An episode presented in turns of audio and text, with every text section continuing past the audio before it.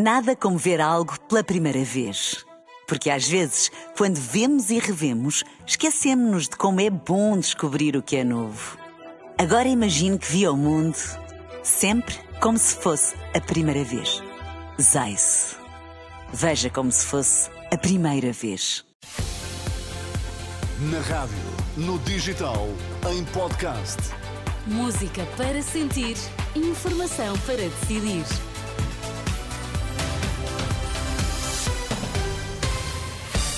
Notícias na Renascença, títulos em destaque. Pedro Mesquita, bom dia. Bom dia. Fontes egípcias confirmam resultado positivo nas negociações para uma trégua entre Hamas e Israel.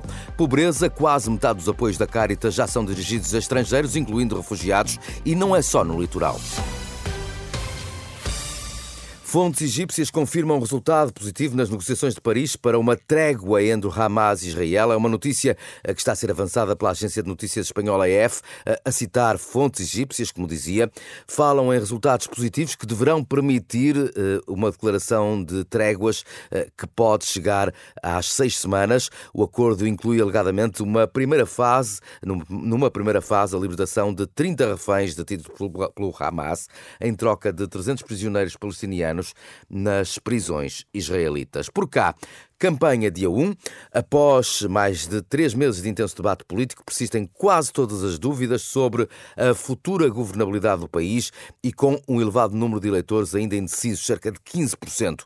A jornalista Susana Madureira Martins explica agora aquilo que está em jogo nos próximos 15 dias. Há a convicção de que desta vez não há maioria absoluta e temos de um lado o PS, PCP, o Bloco de Esquerda, o Livre e talvez o PAN. Todos eles tentam canibalizar votos entre si para no final se juntarem numa mais do que assumida frente de esquerda. Do outro lado temos a AD e a Iniciativa Liberal, que tentam exatamente o mesmo, mas à direita. Como fugir ao peso de Ventura é a jogada de xadrez que Montenegro, mas também Pedro Nuno Santos, terão de definir nas próximas semanas.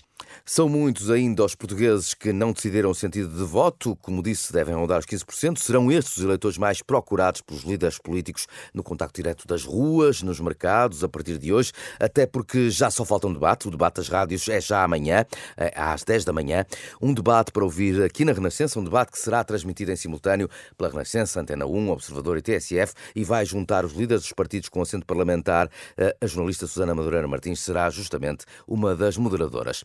Preocupado com o desânimo dos portugueses, declara-se o Patriarca de Lisboa. Dom Rui Valério apela à esperança, diz à Renascença que é preciso mobilizar o país para um futuro melhor.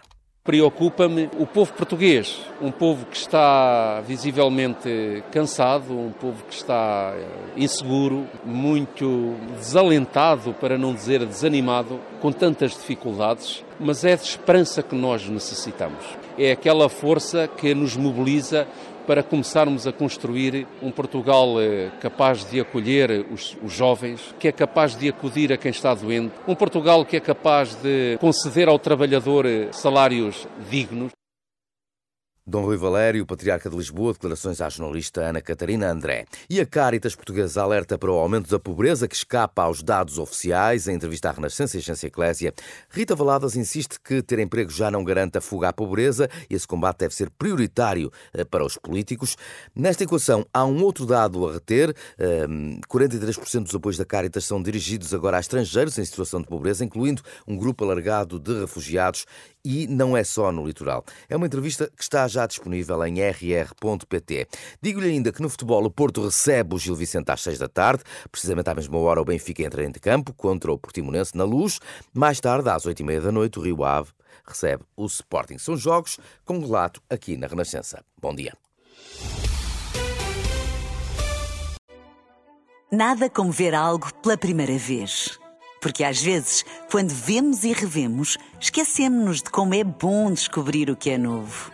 Agora imagine que viu o mundo sempre como se fosse a primeira vez. Zais. Veja como se fosse a primeira vez.